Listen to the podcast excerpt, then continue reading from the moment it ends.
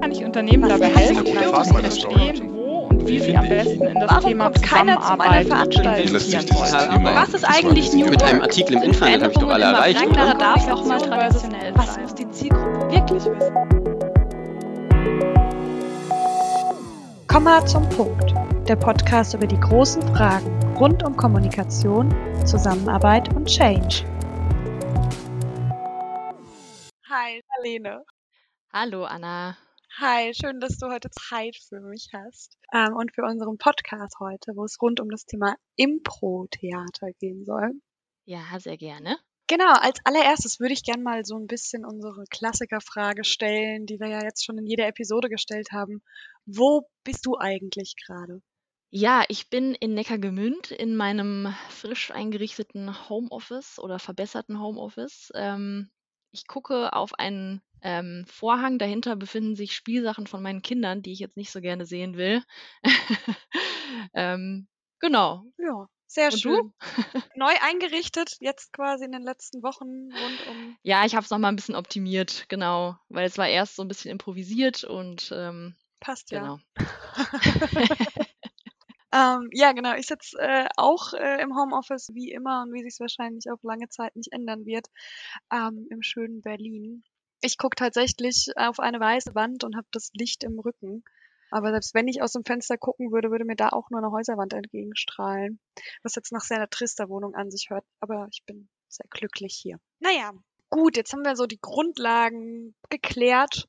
Und ich würde gern direkt mit der ersten Frage starten und dich überhaupt erstmal fragen, was ist Impro-Theater eigentlich und was hast du mit Impro-Theater eigentlich am Hut? Wie kamst du dazu? Okay. Ähm, also Impro-Theater ist Theaterspiel ohne Skript. In der Regel ist das eine Gruppe, die sich auch regelmäßig trifft, die das macht und die dann auch Aufführungen macht vor Publikum und dabei eben Theaterstücke oder Stücke kann man es gar nicht nennen, aber Theater spielt, in Rollen schlüpft, Szenen auf die Bühne bringt, ohne das vorher einzuproben. Natürlich wird trotzdem geprobt, nämlich ähm, alleine, dass man sich auf die Bühne wagt und das äh, so entstehen lässt. Dafür ist ein bisschen Übung gar nicht so schlecht. Mhm. Aber die Szenen, die dann da entstehen, sind vorher nicht eingeübt. Und ähm, der Chaosfaktor Publikum kommt da auch noch dazu. Also das Publikum darf in der Regel auch Vorgaben machen, worum es denn gehen soll in den Szenen und so weiter. Mhm. Und äh, sieht dann so auch, dass es eben alles ganz spontan entsteht. Ja, das ist erstmal Impro-Theater. Sowas wie Regie gibt's dann quasi auch nicht. Oder wird das dann vom Publikum abgefangen? Ähm, äh, ne, also Regie in der Form gibt es nicht. Es gibt keinen Requisiten, kein Bühnenbild. Man kann auch Requisiten dazunehmen, aber die sind dann auch eher spontan, zum Beispiel Requisiten, die das Publikum dabei hat oder so etwas. ähm, es gibt in der Regel auch keine Kostüme, außer man stellt so eine Kostümbox hin, aber ich finde es eigentlich am schönsten wirklich ganz pur. Ähm, und es gibt halt keine Textarbeit, auf die man sich stützt, also keine Texte, die man dann vorträgt oder so. Ähm, das Einzige, was es gibt, ist, es gibt äh, meistens Spiele. Das heißt, das sind dann im Grunde klare Regeln für Szenen, innerhalb derer sich die Improvisation dann entfalten kann. Und da gibt es ganz, ganz, ganz, ganz viele. Ja, also die freie Szene gibt es natürlich auch, aber es gibt auch Mhm. ähm, ja, eben Vorgaben, wie so eine Szene dann aussehen kann. Und wann sie wahrscheinlich auch endet, ne? Ich meine, wenn es kein Skript gibt, stelle ich mir auch vor, könnte das ja theoretisch endlos sonst gehen. Genau, also ich habe schon Impro-Abende gespielt, in der man im Grunde eine Geschichte den ganzen Abend über erzählt. Das ist aber sehr schwierig, da einen Spannungsbogen hinzubekommen. Ähm, ansonsten ist es auch was, was man dann eben übt mit der Gruppe, dass die Szene dann auch irgendwann zu einem Ende kommt. Mhm. Das ist gar nicht so trivial, äh, dass es da auch ein schöner Spannungsbogen entsteht innerhalb von so einer Szene. Aber andererseits gibt es ein paar einfache Prinzipien und dann funktioniert es auch ganz gut. Ich bin auf jeden Fall schon gespannt, von diesen Prinzipien zu hören. Ich überlege gerade, ja doch, komm, erzähl erst mal, was sind denn so Prinzipien, dass man das dann enden kann? So, wenn das Publikum geht. Ja, es ist ein bisschen die Gefahr tatsächlich, dass man zu langatmig wird und so weiter. Da helfen ein paar Sachen. Das eine ist, nimm die erste Idee und bleib dabei. Ja, Mhm. also die erste Idee, die auf die Bühne kommt, wird weiter verarbeitet, bis diese Idee sozusagen abgeschlossen ist und dann endet auch im Grunde die Szene. Die Gefahr ist nämlich sonst, dass man immer neue Ideen draufpackt und dann führt das nirgendwo hin. Das ist natürlich beim Storytelling auch 'nen, ähm, ja ein wichtiges Prinzip, dass man eben bei einer Sache bleibt. Den roten Faden nicht verliert quasi. Genau. Es gibt auch so eine Übung, äh, eine ganz gute Grundlagenübung, äh, wie man so eine Szene aufbauen kann. Das fängt dann an damit, dass man überhaupt erstmal die Situation etabliert. Also wer sind die Figuren? Äh, wo sind wir überhaupt? Äh, wie ist die Beziehung der, der Figuren untereinander? Das Setting quasi so gesetzt am Anfang. Genau, das ist die Ausgangsposition. Wenn man das gut ausformuliert, dann hat man schon viel gewonnen, weil dann kommt meistens auch irgendein Thema auf, um das es gehen könnte. Das ist dann das sogenannte Problem. Dann ist die Kunst, bei diesem Problem zu bleiben und es so weit aufzublasen und immer größer werden zu lassen, um es dann eben zu lösen letztendlich Mhm. und damit endet dann die Szene. Also so kann man das ganz gut aufbauen und wenn man das mal ein bisschen geübt hat und ein bisschen äh, reinbekommen hat, dann ähm, ja, geht das ganz gut. Ja, wo kommen denn die Probleme beim Impro-Theater her? Ich, ich versuche das wirklich. Ich war mal auf einem Impro-Theaterabend, das ist schon lange Zeit her. Es war unglaublich spaßig. Da kamen die Probleme aus dem Publikum. Also so verstehe ich es gerade so ein bisschen, so diese Impulse. Was sollen wir denn jetzt machen? Oder sagt mal ein Wort oder Genau, also oft kommt eben der Impuls für die Szene auf irgendeine Art aus dem Publikum. Es kann natürlich auch sein, also was ich jetzt beschrieben habe, ist wirklich eine Szene ohne großartige Vorgaben. Also Mhm. eine freie Szene könnte man so aufbauen. Dafür braucht es ein bisschen Übung. Deswegen gibt es auch eben, ja, also Szenen mit mehr Regeln, klaren Vorgaben. Da sieht es dann ein bisschen anders aus. Zum Beispiel eine davon ist die Emotionsachterbahn. Da werden acht Emotionen eingesammelt beim Publikum und die Figuren auf der Bühne äh, durchlaufen dann diese acht Emotionen. Und wenn das letzte, die letzte Emotion sozusagen kommt, dann ist damit die äh, Szene eben auch beendet. Das wäre zum Beispiel ein Beispiel, wie man es auch anders lösen kann. Ja, also es gibt verschiedene Möglichkeiten, das sozusagen nochmal ein bisschen anders zu strukturieren. Genau, je mehr Sicherheit man da auch hat, also äußere Form, desto mehr kann man sich dann auch fallen lassen und im Moment äh, da was entstehen lassen. total cool. Wie kamst du jetzt nochmal dazu? Also wie hast du dir gedacht, so ja, das ist es, das mache ich. Seit wann machst du das denn? Ich mache das schon ziemlich lange. Ich habe das in der Schulzeit angefangen, im ähm, Kulturfenster in Heidelberg in so einer offenen Gruppe mitzuspielen und habe dann auch ähm, in der Schule schon eine AG ähm, gehabt. Ich habe das auch mal auf so einem Event für politische Bildung vom ja, Bundesministerium für politische Bildung mal was ausprobiert und dann kam es wieder auf während meines Studiums. Da habe ich äh, im Bachelor auch Theater- und Medienwissenschaften studiert. Und ähm, da fand das meine Dozentin auch unheimlich spannend und wir haben uns damit beschäftigt und ich habe auch eine Gruppe an der Uni aufgemacht. Ach cool, die du dann auch so reingeführt hast in das ganze Thema Improvisationstheater. Genau, die habe ich angeleitet und das mit denen halt ausprobiert und nebenher auch so ein bisschen als Forschungsobjekt sozusagen ein bisschen studiert. Mhm. Und nach dem Studium ähm, habe ich das dann auch angeboten am Gymnasium etliche Jahre in der Oberstufe eben als AG. Und dass ich es jetzt im beruflichen Kontext stärker mache, das ist seit so anderthalb, zwei Jahren, schätze ich mal. Ja, also es hat viele Schnittmengen mit ähm, zum Beispiel Training oder Coaching oder auch Teambuilding. Mhm. Da kann man sehr gut andocken und ähm, das fand ich ziemlich faszinierend. Unter uns gesagt. Diese Podcast-Folge wird freundlich unterstützt von jobmorgen.de, der größten Stellensuche in der Rhein-Neckar-Region.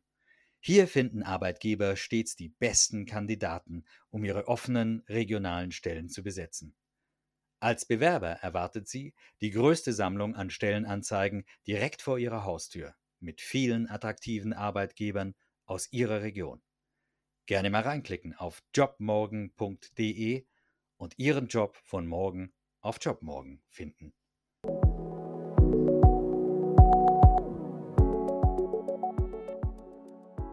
Finde das ein total großes, spannendes Thema, um das so ein bisschen für mich zu verstehen, glaube ich, würde ich gerne wissen erstmal, wie kamst du denn dazu zu sagen, ich habe hier immer Impro-Theater gemacht und ich bin ähm, jetzt als Beraterin tätig.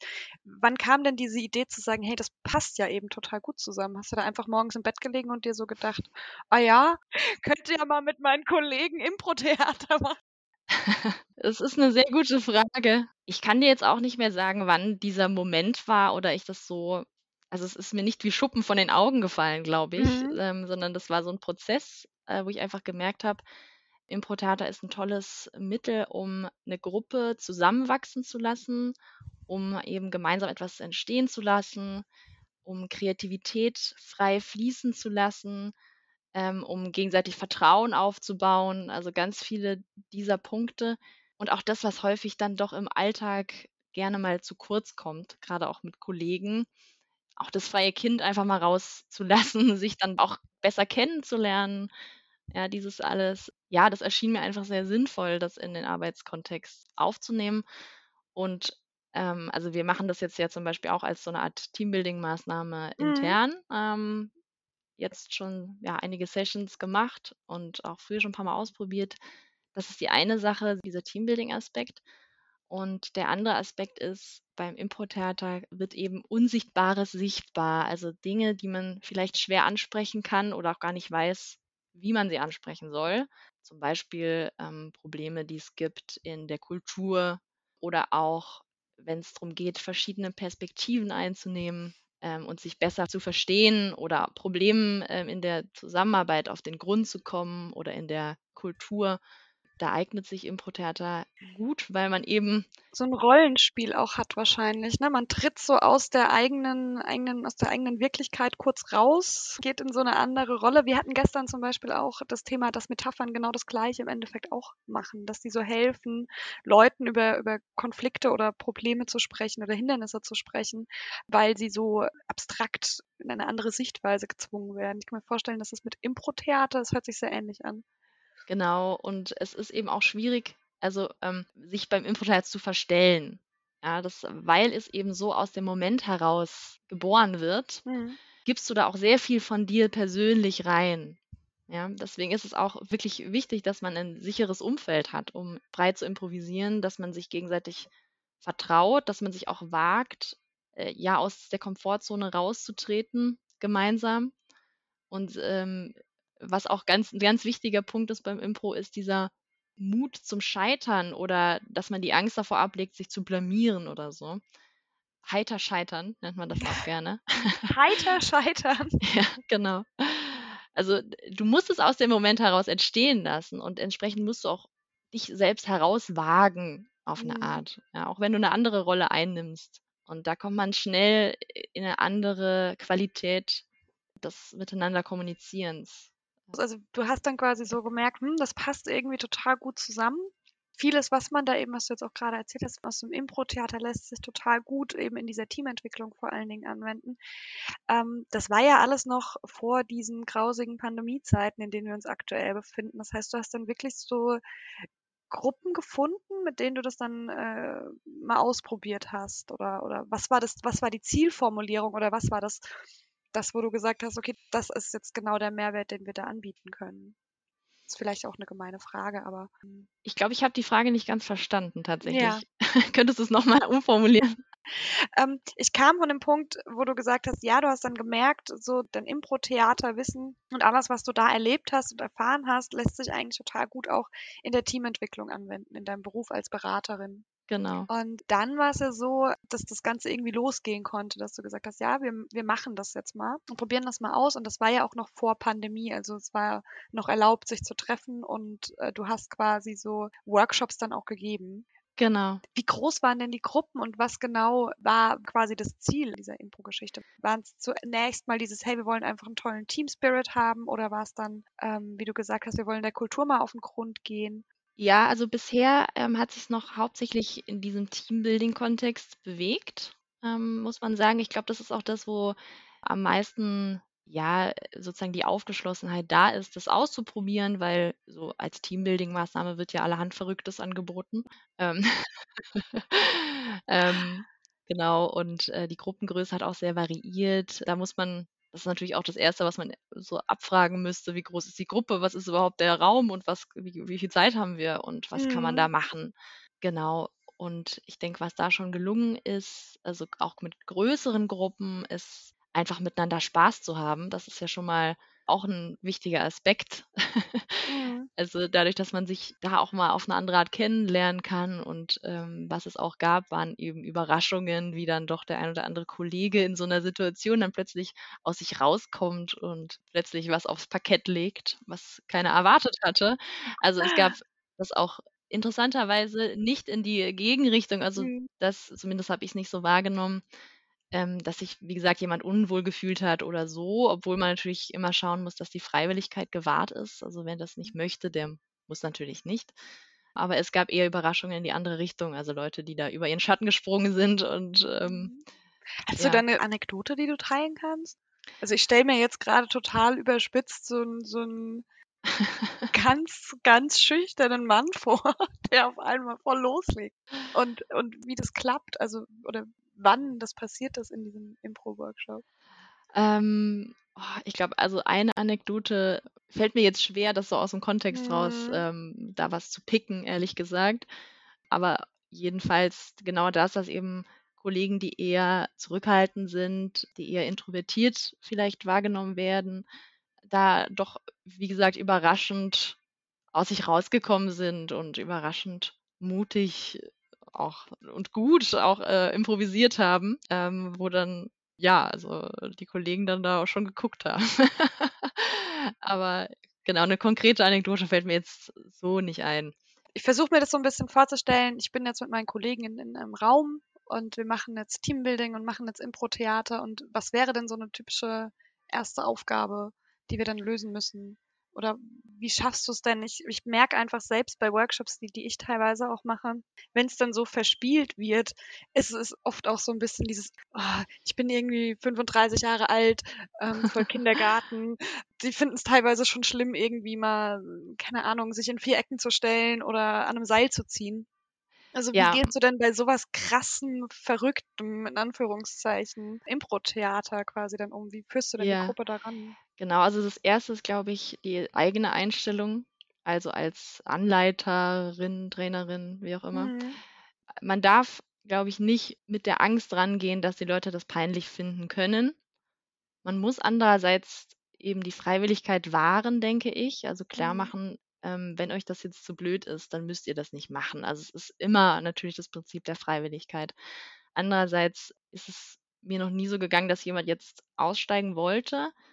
Es Mhm. ist auch so ein bisschen die Aufgabe der Anleiterin, ähm, die Leute ein bisschen mitzureißen, auch zu überrumpeln vielleicht. Und was das A und O ist, um sowas machen zu können, ist das Warmwerden am Anfang. Und mit Warmwerden, das meine ich ähm, in mehrerer Hinsicht. Einerseits tatsächlich den Körper und den Geist wachkitzeln, wach machen.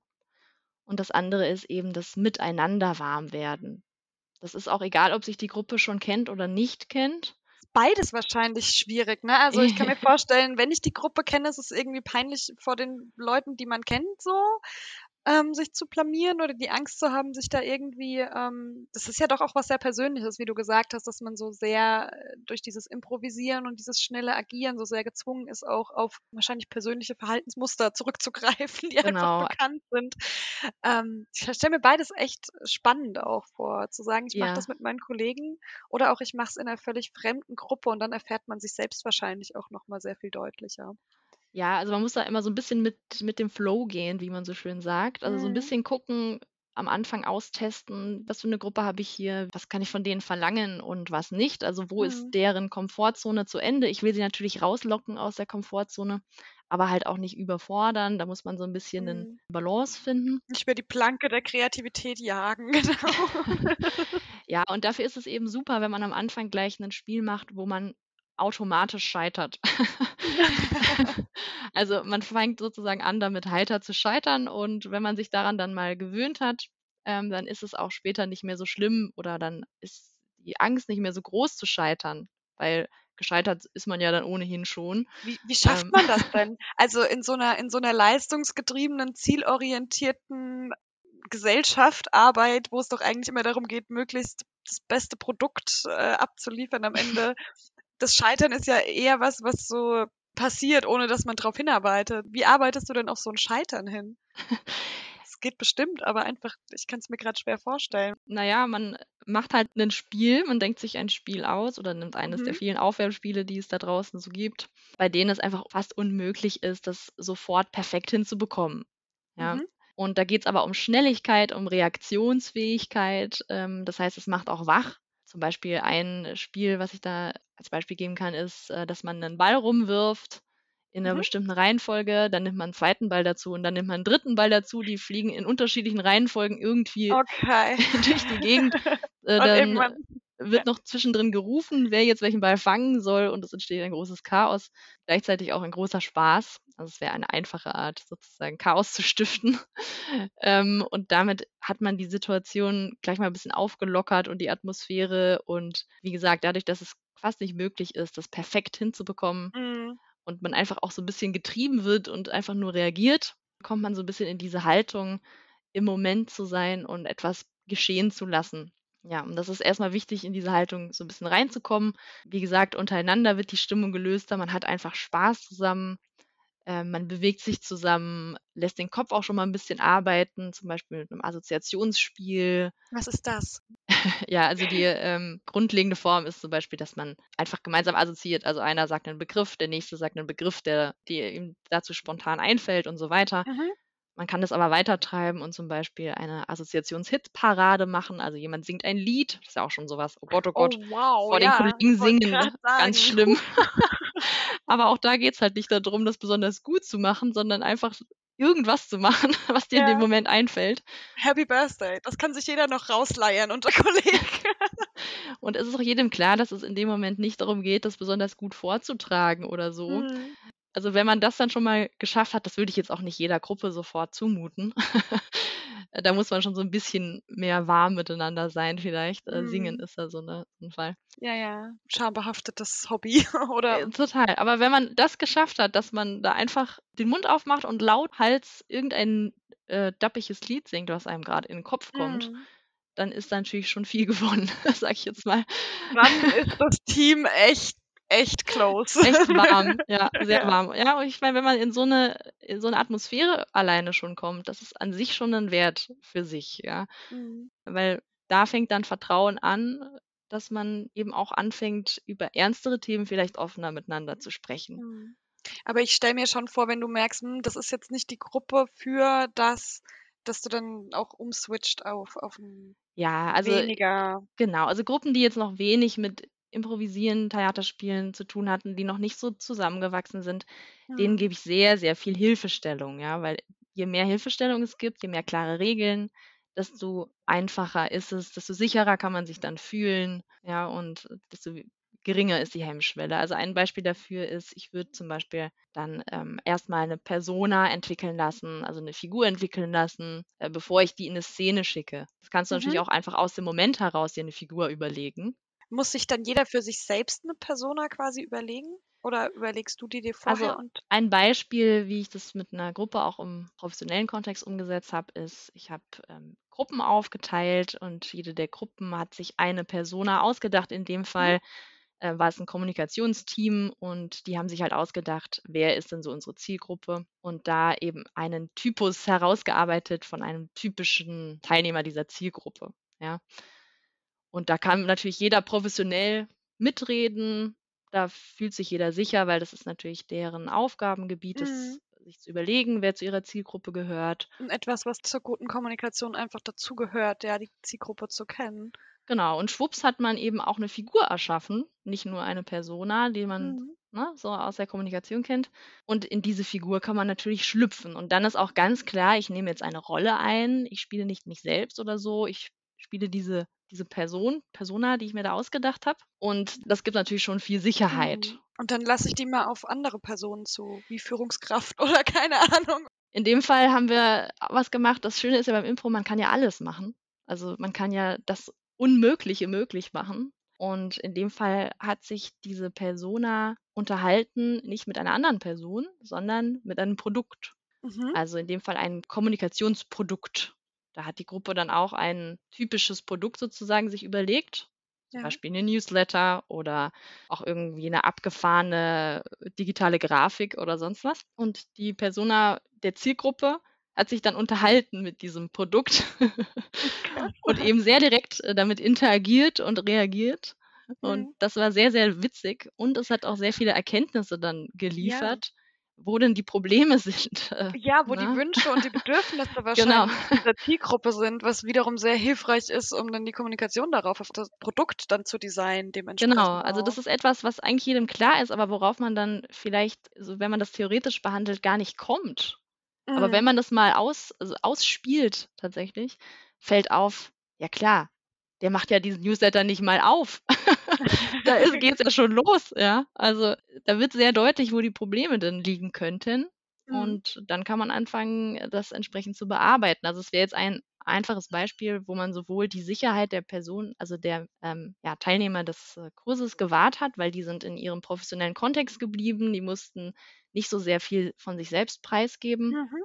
Man hat auch ein professionelles Thema bearbeitet gemeinsam und trotzdem hatten die, die das jetzt gemacht haben, super viel Spaß. Und natürlich kamen ein paar Anekdoten auf, es wurde gelacht mhm. ähm, und die Atmosphäre hat sich sehr stark gelockert und das ist natürlich toll um darauf auch im Team halt aufzubauen. Und das war jetzt quasi, wo du das im, im Kommunikationskontext schon mal angewandt hast. Genau, das war jetzt ein Beispiel, da ging es darum, ähm, ein Team, was es schon gab, äh, wo sich aber noch nicht alle Mitglieder des Teams untereinander kannten und noch nicht alle miteinander gearbeitet hatten, ja, die ein bisschen sich halt gegenseitig kennenzulernen und äh, ja, Grundsteine zu legen für die gemeinsame Zusammenarbeit, also eine Teambuilding-Maßnahme, wenn man so will.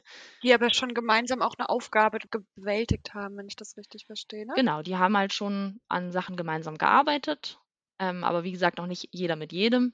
Und da haben wir jetzt so ein bisschen spielerisch eben auch Inhalte von ihnen bearbeitet, aber es ging in erster Linie schon noch um das, äh, um das Teambuilding. Unter uns gesagt. Hallo, mein Name ist Jana Seifert. Ich bin Geschäftsführerin und Mitinhaberin bei Comha Consulting und damit bin ich Führungskraft, Managerin, Projektleiterin, Leader, Chefin, Boss, manchmal Mädchen für alles und natürlich auch Kollegin. Was auch immer, sucht es euch gerne aus. Wenn ihr auch als Führungskraft arbeitet, spucken euch wahrscheinlich ähnliche Fragen wie mir im Kopf herum. Wie gebe ich hilfreiches Feedback? Wie erkenne ich, ob eine Idee gut ist oder besser schnell wieder in der Schublade landen sollte. Welche Rahmenbedingungen brauchen Mitarbeiter, um gut arbeiten zu können? Wie reflektiere ich am besten mein eigenes Führungsverhalten? Wohin führe ich eigentlich? Oder führen die Mitarbeiter doch eher mich? New Work zieht in die Unternehmen ein und Führung muss sich neu erfinden. Unternehmen bauen hierarchische Strukturen ab Teams organisieren sich selbst. Das ist auch bei uns bei Comha Consulting so. Sie werden dadurch beweglicher, schneller und schlagkräftiger. Die Kompetenz zählt mehr als die hierarchisch festgeschriebene Rolle. Allerdings fallen äußere Strukturen, die Halt gegeben haben, dadurch weg. Der Halt muss von woanders kommen. Es braucht innere Sicherheit, gepaart mit dem Vertrauen, dass das eigene Team ein Netz bereithält, wenn man fällt. Und damit wären wir beim Impro-Theater, von dem euch Marlene und Anna schon erzählt haben. Ich habe bereits mehrere Sessions mit Marlene hinter mir. Impro gibt Energie und euch die Chance, eure Führungsrolle zu reflektieren und mal in andere Führungsrollen zu schlüpfen. Wie wäre es für ein paar Minuten mit dem machtgeilen Magnaten oder einem Kontrollfreak? Impro lernen heißt loslassen lernen. Vertrauen in die Macht des Systems gewinnen. Kompetenzen der anderen glänzen lassen. Einfach mal machen und sich auf die Ideen anderer einlassen. Bei New Work geht es darum, Leute aus der Komfortzone zu locken. Genau so entsteht Innovation. Das übt ihr beim Impro-Theater. Welche Ideen würdet ihr aussprechen, wenn ihr keine Angst vor Konsequenzen hättet? Beim Impro ist alles erlaubt. Ihr könnt euch in eurer Führungsrolle neu ausprobieren und Ideen sammeln. Wenn ihr Lust bekommen habt, das mal auszuprobieren, dann lade ich euch zur Collaboration-Konferenz Rhein-Neckar am 24. Juni ein. Marlene wird dort ein Impro-Slot für Führungskräfte moderieren. Führungsfragen, Konflikte, schwierige Entscheidungssituationen, das könnt ihr spielen, erleben und fühlen. Ihr lernt, wie Teams von regelmäßigen Impro-Sessions profitieren und wie sich Impro-Methoden für eure eigenen Workshops nutzen lassen. Und ihr könnt lustvoll heiter scheitern. Weitere Infos dazu gibt es auf www.comha-consulting.de. collaboration-conference.de. Ich freue mich, wenn ihr am 24. Juni mit dabei seid. Macht's gut. Ich gebe zurück an Anna und Marlene.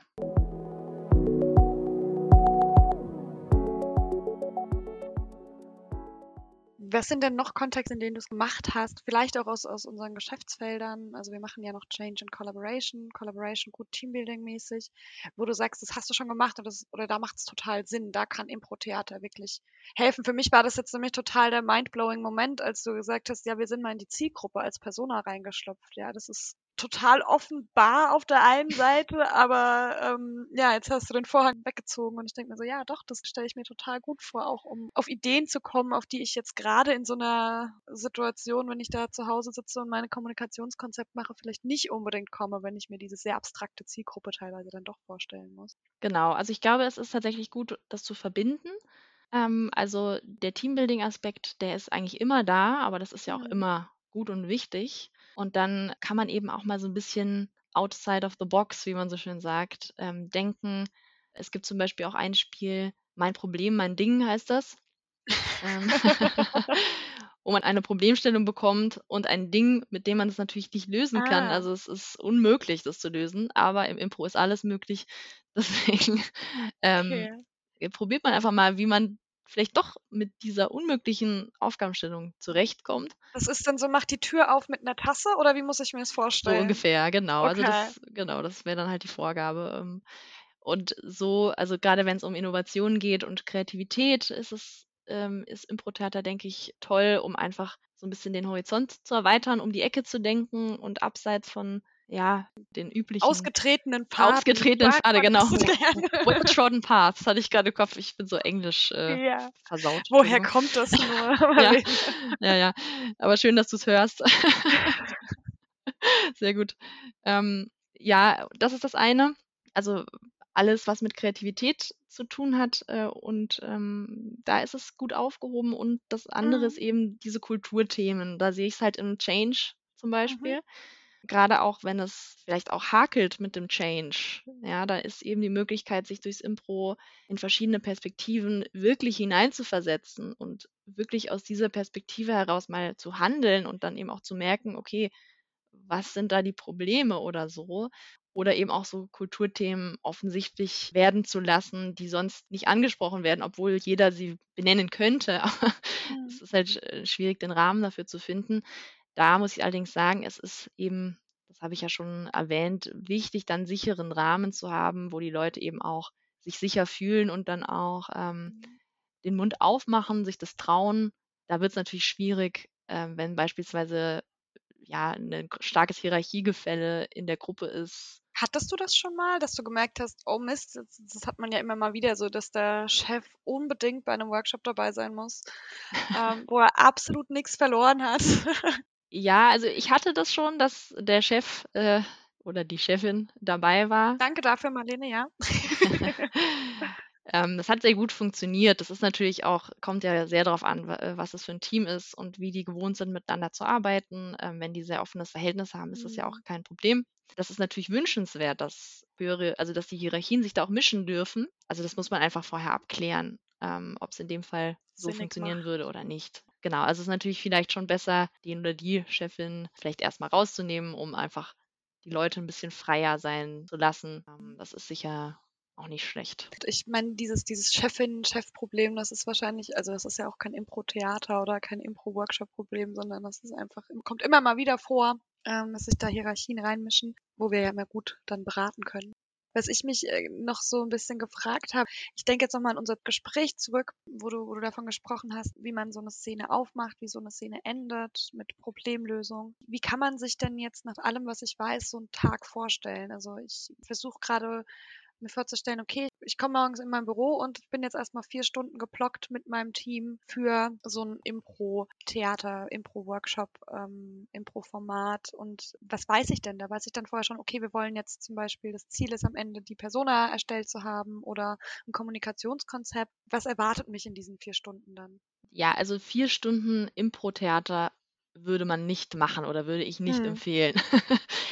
es ist sehr anstrengend, ähm, weil man immer da sein muss von der Konzentration. Was man aber natürlich machen kann, ist Impro-Elemente in einen Workshop zu integrieren. Und dann ist es natürlich, kannst du das wunderbar in einen eintägigen oder halbtägigen oder zweitägigen Workshop integrieren. Dann natürlich aber nur eben als Element. Als Erweiterung des Methodenkoffers. Genau, genau. Und dafür würde ich es auch wirklich empfehlen. Das muss man sich halt vorher überlegen, was möchte ich eben damit erreichen. Es ist sicherlich auch eine Möglichkeit, einfach um die Gruppe ein bisschen aufzulockern und ein bisschen aufzuwärmen. Das braucht man ja auch für alle Mhm. anderen Workshops. Ja. Normal, ähm, dafür ist es auch geeignet, aber man kann eben mehr damit machen. Das, darüber haben wir jetzt ja auch schon gesprochen. Wenn man jetzt wirklich einen reinen Impro-Workshop macht und nur Impro macht, dann würde ich sagen, live maximal zwei Stunden und Ja. online maximal eine Stunde. Ja, jetzt äh, leitest du gerade auch schon, und sorry, wenn ich dir ins Wort falle, aber du leitest so perfekt in den letzten fünf Minuten über zu meinem Thema, das ich auch noch fragen wollte. Wie machst du es denn in Pandemiezeiten? Wie läuft denn gerade sowas? Ähm, ich vermisse das Theater, ich vermisse die Oper, ich vermisse es total. Ähm, wie machst du das denn jetzt im, im Online-Kontext? Also, wenn du die Leute zum Beispiel diesen Ball nicht werfen lassen kannst. Ja, das ist schön, dass du dieses Beispiel nimmst. Ähm, ich hatte da auch wirklich Respekt davor, das im digitalen Raum zu versuchen und bin jetzt sehr überrascht, wie gut es funktioniert. Und das mit dem Ball werfen ist ein, äh, ein sehr gutes Beispiel, weil du kannst den Ball eben werfen online. Das ist Wie denn? wirklich. Äh, Wir haben es jetzt immer so gemacht, äh, tatsächlich auch eine gute Art, um die Reihenfolge in der Gruppe festzulegen. Also auch für andere Kontexte kann man das Mhm. sehr gut übernehmen. Ich werfe den imaginären Ball und nenne dazu den Namen der Person, zu dem ich es werfe, zu der ich das werfe. Die nimmt den Ball an und nennt den Namen der nächsten Person und so weiter, bis der Ball wieder bei der ersten Person ankommt. So habe ich quasi meinen Kreis etabliert. Sorry, Marlena, das raff ich nicht ganz. Wird er dann im Kreis geworfen oder sagt man dann, okay, wir haben jetzt alle die Kamera an Mit und Kamera. er von oben links nach oben rechts Nee, nee, das geht nicht. Ähm, da, die Ansicht ist ja nicht immer gleich. Äh, Das, Ja, äh, das genau, würde da nicht funktionieren. Nein, nein, man sagt eben den Namen und dadurch entspinnt sich das Netz. Okay, Ja, also man, du sagst den Namen der Person, zu der du es wirfst Mhm. oder gibst. Und da entstehen tatsächlich auch tolle Szenen. Also wenn du jetzt vorstellst, du gibst ein Objekt in deine Kamera von deinem Laptop zum Beispiel und die andere Person nimmt es aus ihrer eigenen Kamera entgegen, da entsteht plötzlich eine Verbindung, die vorher nicht da gewesen ist. Und das ist wirklich verblüffend. Das macht sehr viel Spaß ähm, und funktioniert erstaunlich gut. Ich habe jetzt auch von Teilnehmern von den digitalen Workshops schon gehört, für sie entsteht da wirklich ein Gefühl, als sei man im selben Raum. Mhm. Je länger man das macht, desto mehr. Also es entsteht plötzlich so eine Spontanität miteinander. Marlene, du lässt Wünsche wahr werden in Pandemiezeit. Ja, also ich war selbst überrascht, wie gut das funktioniert. Also am Anfang habe ich mir noch den Kopf zerbrochen und gedacht, oh Gott, was kann ich nur digital machen? Was kann ich da Mhm. machen? Und mittlerweile sehe ich das ganz anders. Ich denke mir jetzt immer, wie kann ich es machen? Ich kann alles machen online. Ich kann eigentlich jedes Spiel auch online umsetzen. Ich muss halt mir ja das ein bisschen anpassen an das Format, aber es ist wirklich eigentlich alles auch online möglich. Die größten Probleme, die es da gibt, sind, äh, man kriegt natürlich die Konzentration der Gruppe nicht so gut mit, wie wenn man sie vor Ort trifft. In einem Live-Setting, ja. Genau. Also da muss man häufiger nachfragen, wie die Energie ist und so, äh, Mhm. wie, ob die Leute noch dabei sind. Und man muss es eben kürzer machen, weil es ist online anstrengender, die Energie hochzuhalten als vor Ort. Deckt sich ja mit dem gesamthaften Problem virtuell ähm, Trainings, virtuell arbeiten. Genau. dass, dass die Konzentrationsspanne eine andere ist. Das mit der Reihenfolge, ich habe immer das Verlangen, das dann wirklich verstanden zu haben, Dinge, die, die mir versucht werden zu erklären. ähm, du hast gesagt, dann wirft man sich das quasi in, in die Kamera hin und her und wenn es dann beim ersten wieder ankommt, zufälligerweise wahrscheinlich, dann ist vorbei. es läuft letztendlich darüber, dass man den Namen nennt der Person, zu der man wirft. Mhm. Ja, und dann wird es eben so lange gemacht, bis alle genannt wurden, alle den Ball mal hatten und dann kommt der Ball zurück sozusagen zur ersten Person, in dem auch wieder ihr Name genannt wird. So kann man einen Kreis etablieren. Und wenn man den mal etabliert hat, also die Reihenfolge etabliert hat, Mhm. ähm, dann kann man die einfach weiter nutzen, ohne dass man jetzt immer den Namen sagen muss, weil ich weiß Mhm. ja, wer meine Vorgängerin ist und ich weiß auch, wer nach mir kommt. Das muss man nur einmal sozusagen absprechen und dann hat man plötzlich eine Reihenfolge, die man dann weiter nutzen kann. Ähm, und dadurch ist es auch weniger unangenehm, zum Beispiel immer zu fragen, wer möchte denn jetzt, wer hat denn jetzt Lust oder so, sondern die Reihenfolge ist klar und dann weiß jeder, wann er dran ist. Ja, man kann, man kann dann wahrscheinlich auch Gruppen leichter teilen oder wenn man gemeinsam im Workshop-Verlauf irgendwas erarbeitet. Genau. Was ich auch schon gemacht habe, ist ganz simpel einfach durchzählen und dann äh, nach geraden und ungeraden Zahlen ähm, Ja, der aufteilen. Klassiker. Ja, Ja. ja, oder so. Also da gibt es viele Möglichkeiten natürlich. Ja. Ha, Marlene, ich könnte ewig mit dir quatschen. Ähm, aber wir sind äh, am Ende angekommen bei den 44 Minuten, wie unsere Poststraße 44, die ich doch langsam schmerzlich vermisse in Heidelberg. Ja. Ähm, es war mir ein Fest, es hat echt Spaß gemacht. Und ja, ich freue mich schon, wenn wir das mal zusammen vielleicht irgendwo ausprobieren können. Ja, du kannst ja an den nächsten Sessions teilnehmen, wenn du Genau. magst. Ich weiß nicht, ob ich selbst auf die Bühne will. Ich fand immer das Teilnehmen auf der Zuschauerseite echt an, äh, ansprechend und spaßmachend und Ja, aber mach mal mit. Also wirklich, äh, ich kenne auch ganz viele Persönlichkeiten, die jetzt auch vielleicht gar nicht so Theaterspielen für sich äh, so schätzen oder das gar nicht glauben, dass es was für sie ist. Aber gerade auch solche Personen hatten immer dann doch den einen oder anderen Aha-Moment. Also es lohnt sich, das einfach mal auszuprobieren. Vielleicht macht es einem auch keinen Spaß, aber mal ausprobieren ist, glaube ich, immer eine gute Idee. ich glaube, nach der Pandemie mache ich wirklich jeden verrückten Scheiß mit. Ja, auch digital. Auch digital macht Spaß. Ist auch schön, äh, die Kollegen mal so ähm, nicht im beruflichen Kontext. Du ähm, bietest es ja bei uns auch intern an. Genau. Und von daher, vielleicht nutze ich das jetzt wirklich mal. Mal gucken. Marlene, vielen, vielen Dank. Ich danke dir.